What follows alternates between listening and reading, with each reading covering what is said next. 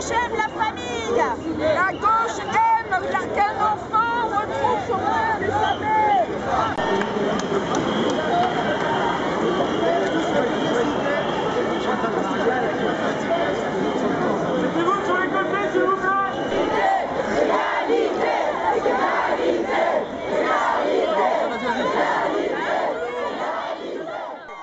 Je pense que mon déclic I think that it clicked for me when, after always campaigning in a very local way before, it clicked for me in 2013 2014, just after experiencing the fight here in France for marriage for all.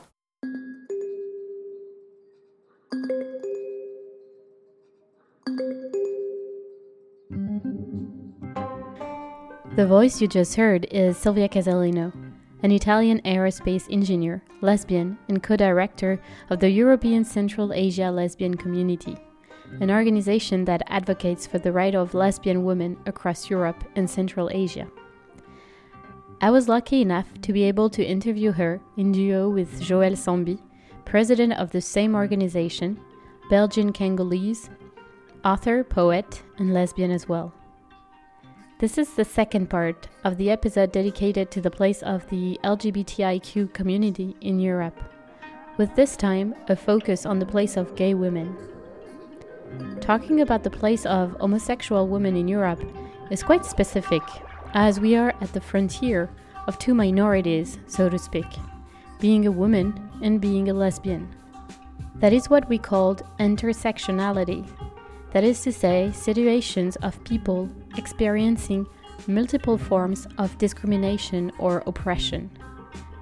You will hear that their speech is not exactly the same as that of Thomas and Jarek, who were interviewed in the previous episode. So, how do you build your identity when you are a lesbian woman, and for Joëlle, Afro descendant?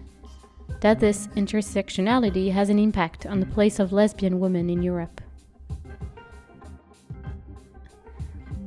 My name is Laetitia Chaban. I am French, European, and an heterosexual woman. You're listening to Europe et Sentiments. Episode 10 Do you need to be heterosexual to be European? Pour 331 contre 225. In France, the law opening marriage to same sex couples was promulgated on May 17, 2013, after months of heated debates and public demonstration between defenders of the principle of equality and their opponents, defender of the so called family values. Après 136 heures et 46 minutes de débat, l'Assemblée nationale a adopté le projet de loi ouvrant le mariage aux couples de personnes de même sexe. At the time, Silvia worked in Toulouse at the National Center for Space Studies and was already a local activist for LGBTQ rights, and those of lesbian in particular. This period played as a trigger for Silvia, as for many other activists.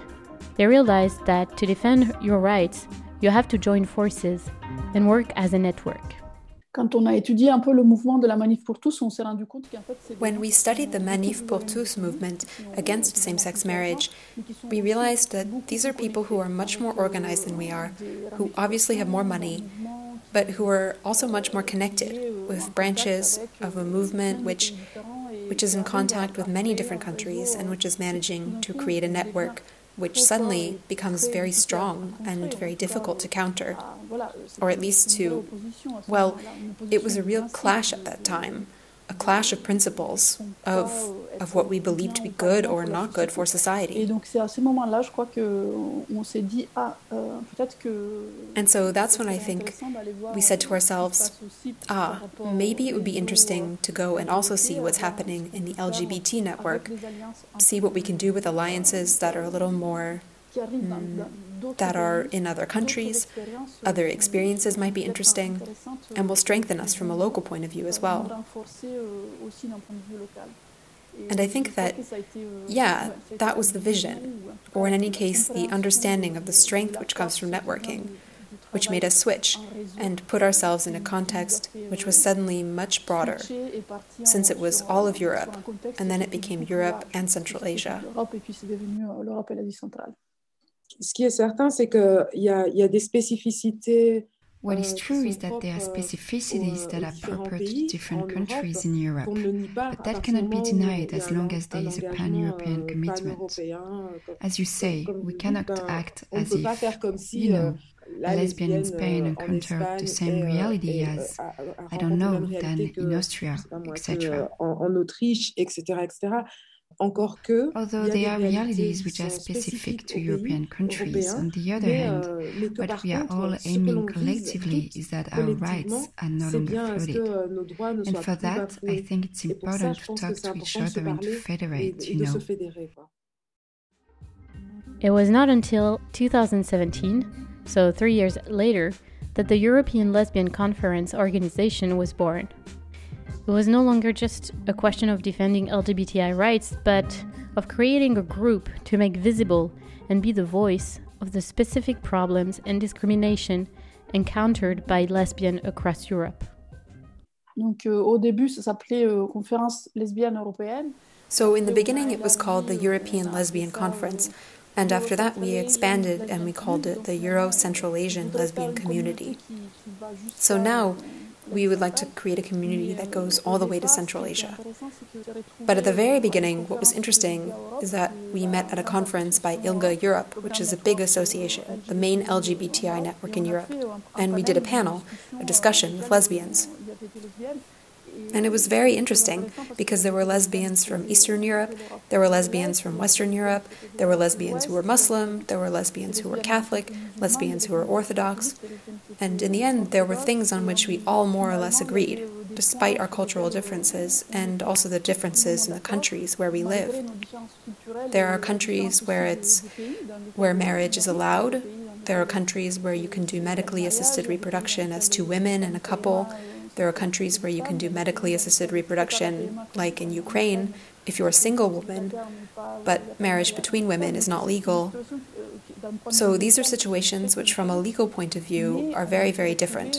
But when we met and we said, well, we still have some things in common, that is to say, the two main things in common were that we don't know our history as activists, but also our roots, if I can call them that, our creative and cultural roots as a lesbian community. And secondly, we are always out of the picture, meaning that there's a real problem of visibility for lesbians. Because either we're not working on our own needs and necessities, or when we mainly take care of others, or when we try to do things, then they're forgotten right away. Euh, euh, le rôle des femmes de manière générale euh, n'est pas facile. The role of women in general isn't easy to trace back. So we said to ourselves that we were going to try to do something with this political space in mind, this political region, to try to use the few instruments, precisely political ones, like the European Union, like the Council of Europe, or the United Nations in relation to Central Asia too, to advance our activism, the struggle of women, the visibility of lesbians in Europe and Central Asia. So it was really a shared point of view between us, despite the fact that the situations are very different. In Italy, there's only a kind of civil union. In France, we have marriage, but not assisted reproduction. And in Spain, we can have children. We can even go there just to have children without being Spanish même sans être espagnol. En fait. Donc euh, les, les, pays sont, sont, très différents. Et, et en Hongrie, aujourd'hui, euh, les lesbiennes se font jarter. Euh, so countries are very different. And in Hungary today, lesbians get screwed by the government because you have to display heterosexual moral principles for children. So Europe is very different in this regard, actually. In this episode, we are talking less about East versus West differences or opposition. Despite the differences in acceptance and in the social and legal context across Europe on LGBTI women's rights issues, one thing is shared being a woman and being gay entails double discrimination. Ce qui est euh, surprenant, enfin, c'est qu'à partir du moment où, euh, on commence à, à s'intéresser ou en tout cas à, à mettre euh, le mot euh, lesbien, à mettre ça à l'agenda. What is surprising, you know, is that from the moment we start to be interested, or at least in, to use the word lesbian, to put it on the agenda, to systematically bring it back into the discussions, negotiations, or any type whatsoever, well, we realize how our realities are dissolved in a kind of a big hole. So it's either going to be, oh yeah, well, as long as we take care of women's rights, well, we take care of lesbians' rights. With this famous question, are lesbians women? And as long as we are concerned with the rights of homosexual people, well, yes, lesbians are taken into account. What we often forget is that we come across several things. We are both women, we are lesbians. Finally, there are different layers which are through which discrimination can occur. Even in Belgium, where it is quiet, while one of the countries where, in terms of the law, things are quite simple, let's say, we can get married, we can have children, we can have assisted reproduction, etc. Well, even there, we realize that in the legal texts it is registered, but in fact, in practice, take a simple example the consideration of sexual health for lesbians. It is something that is absolutely not emphasized. It is not something that we have in mind when, if we don't talk about it, if we don't make sure to say, well, yes, be careful because it is not the same thing, and well, it is something that goes a bit by the wayside. So I think it's it varies greatly depending on the country. But I think what remains is that even when it has the appearance of progressivism, or in any case of acceptance, and even then, we still have to go dig behind to realize that yes, but it is still not quite right, you see. We were talking earlier about pan European. Well, yes, to make up the numbers and being together and having this type of strategy at a level which concerns all the countries of Europe. And well, it is also important because it allows us, whatever the place where we live, to say, hey, beware. Or the strategy tells me that, or oh, I'm discriminated against in such and such place, on such and such point, etc. So these are things that I concretely can have an influence on the daily life of lesbians at a local level.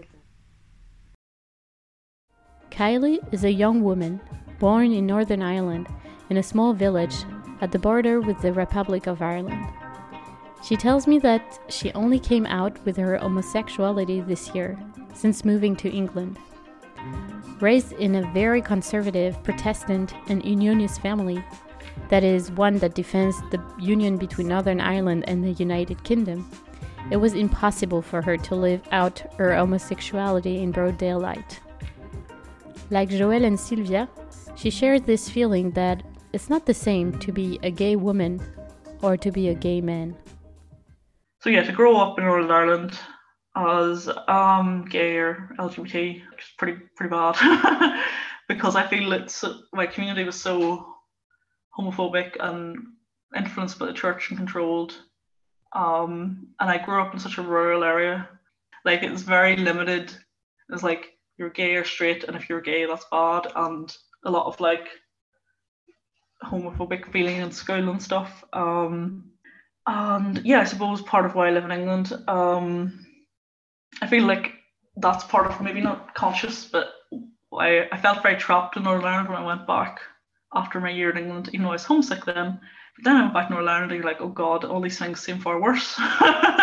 like the sectarianism and the job market and the homophobia and and pro-life stuff. When I think of like my background of the unionist community, like I know more like gay men from the unionist background, from my background. And I think because the unionist culture basically it's colonial culture, so it's a very patriarchal culture.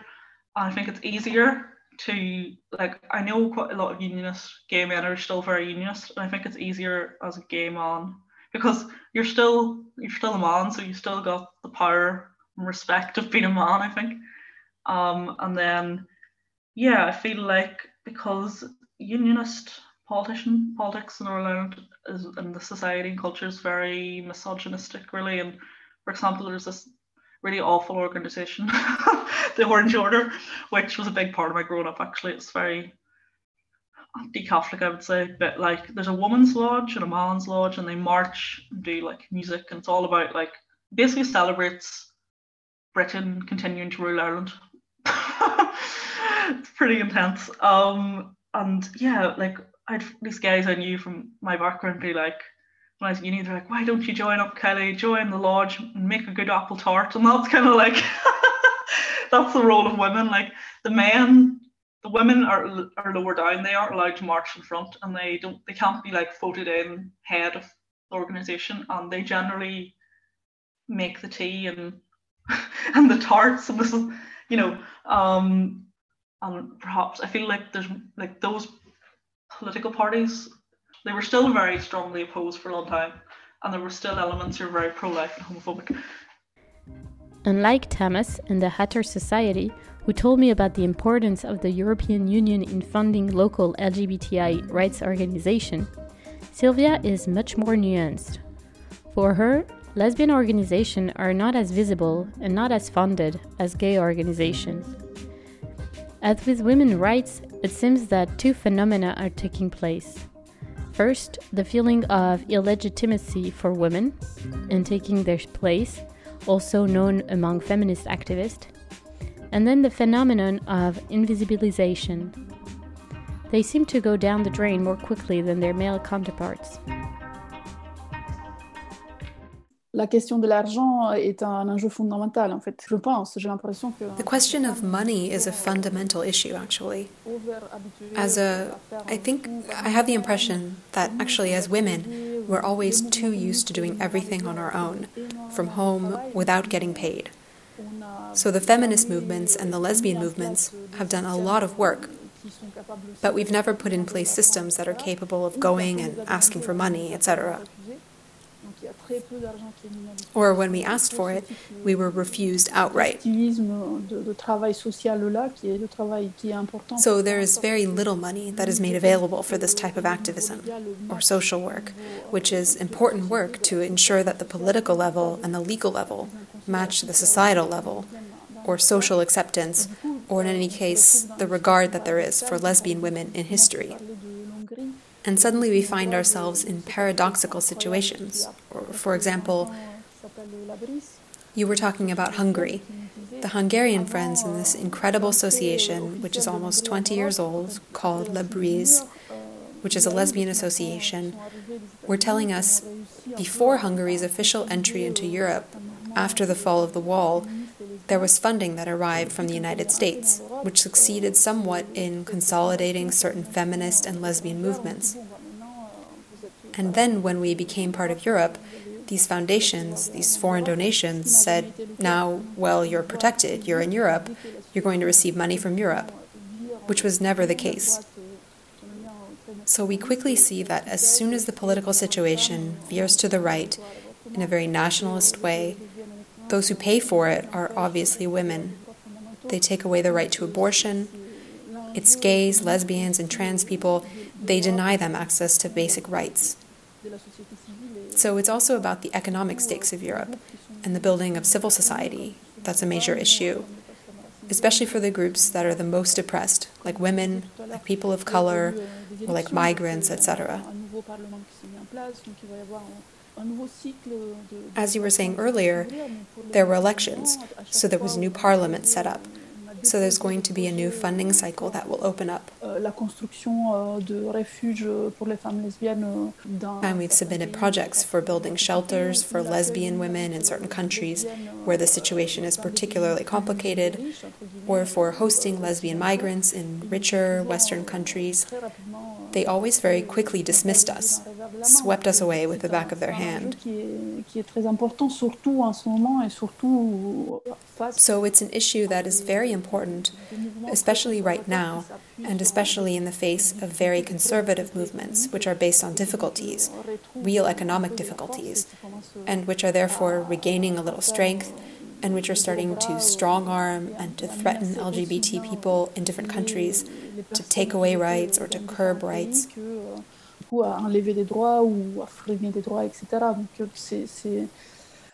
So it's, for us in any case, it is really one of the main roles of Europe at the moment. It's to keep in mind a political line of pressure on all the countries so that these questions are integrated into the agendas of the different countries and to help, I was going to say secretly, but it's not secretly, to help civil society to structure itself in order to succeed within countries to provide some counterweight somehow. Euh, changements euh, politiques et puis de, de, de And real political and legal changes don't happen by themselves. We've known that for a while now, or at least that's what you think when you're an activist. Politics or the government isn't going to give you rights if you don't insist very, very strongly. As you just heard, Silvia insists more on the political role of the European Union on its member state and its capacity to exert pressure. Moreover, the new president of the European Commission, Ursula von der Leyen, intends to defend the LGBTI cause.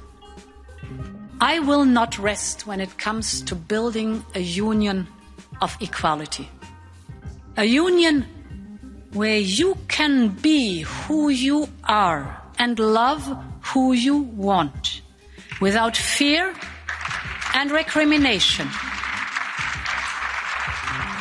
On November 12th, the European Commission launched its LGBTI 2020 2025 strategy, a first and a strong commitment to LGBTI people across Europe.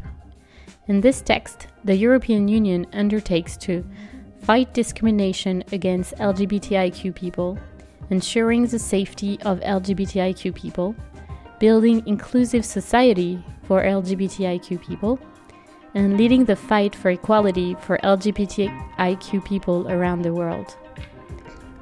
The European Commission also committed to improving the legal protection of rainbow families in cross border situations by allowing those families and relatives who are holders of family rights to keep them in the event of a change of country which does not offer the same legal protection. Because if you are a parent in one country, you are, of course, a parent in every country. In short, it's a strong signal in the face of the rise of homophobia in Hungary and Poland in particular. For Silvia and Joëlle, who participated as civil society actors in the drafting of this text, this is a first victory, even if obviously nothing is perfect. On a beaucoup travaillé, euh, Joëlle peut en être témoin, on en a parlé. Euh, we worked hard. Joëlle can confirm that. We've been talking about it for a year. Euh, We've worked hard to ensure that this strategy can take a form that is inclusive of certain realities that we're experiencing. So we insisted, bombarded, pushed a lot for the word lesbian to be inserted in this strategy in writing, not just in the acronym LGBTI. And I think that in the end, that the result, at least from our point of view, we're interested in the visibility and rights of lesbians. It's not great. Lesbians are not named everywhere.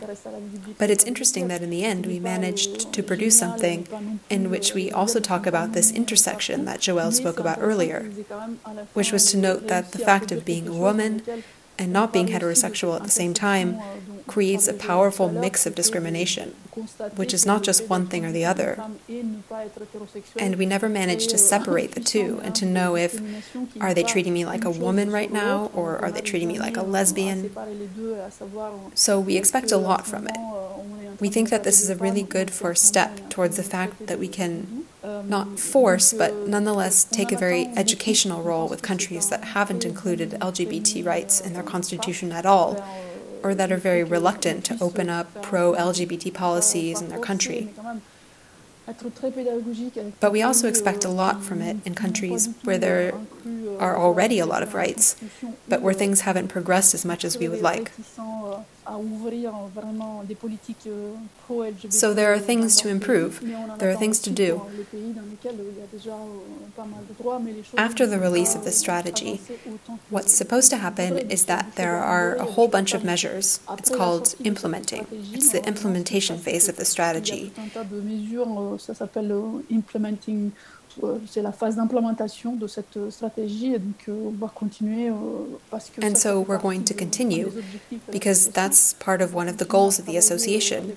We will continue to work with the commission to try to ensure that there are implementations that work towards ensuring that lesbians are considered as human beings within their own right and that we don't forget about them. On ne les oublie pas comme disait Joëlle tout à l'heure, entre le fait, bah, de toute façon, euh, c'est des LGBT. As Joëlle said earlier, between the fact that we say LGBTI, so we talk about it like we're talking about homosexuals and therefore like boys, or it's women, so that's gender, measures that have to do with being women.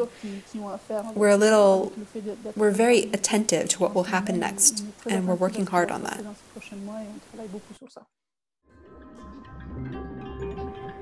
While the situation has improved in recent years across Europe, the LGBTIQ community still faces a lot of discrimination. According to a survey carried out by the European Commission, 43% of LGBTIQ people feel they have been discriminated against. The pandemic has only exacerbated this situation. Joëlle and Silvia have witnessed it by organizing discussions time throughout the year and by opening a phone line to allow lesbians across Europe to share their story and ask for help. Today, the ambition of ELC is broader since, in addition to Europe, it covers Central Asia, with the objective, as Joëlle says laughing, to lesbianize the world. What I was going to say to sum up is that our mission basically is to lesbianize the world. And while it's a bit of a joke, but it's real, what is important to us is that the word lesbian is not an insult. It is not shameful. It is not. So there is something very political behind this pirouette, but it's a way to say that we're taken into account to say out loud lesbian, to take it into account when we make policies, when we decide for ourselves. Okay, we're taking into account our realities as well.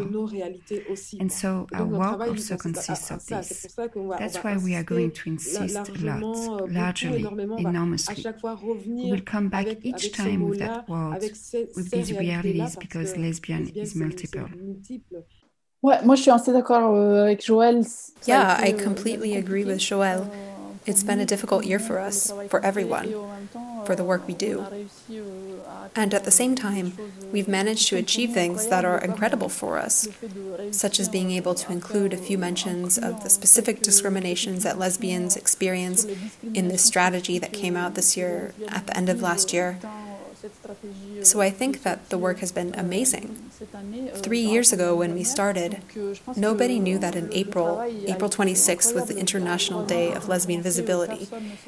Today, at least in the LGBT world, there are lots of people who know about it, who celebrate it, who say, oh yeah, it's Lesbian Visibility Day. So there are things inside our own community and also outside that are moving forward. And then we'll see after the end of lockdown what will happen. But what is certain is that we'll continue to work and I think that the lesbian hype will succeed in lesbianizing the universe, not just the world.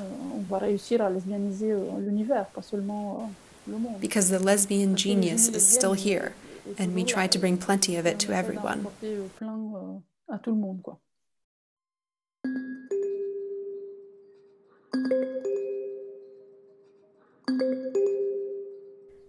While making this episode, I remembered the discussion and exchange I had for episode 4 Do you have to be a man to be European? I found it surprising then that there were very few or no pan European feminist organization.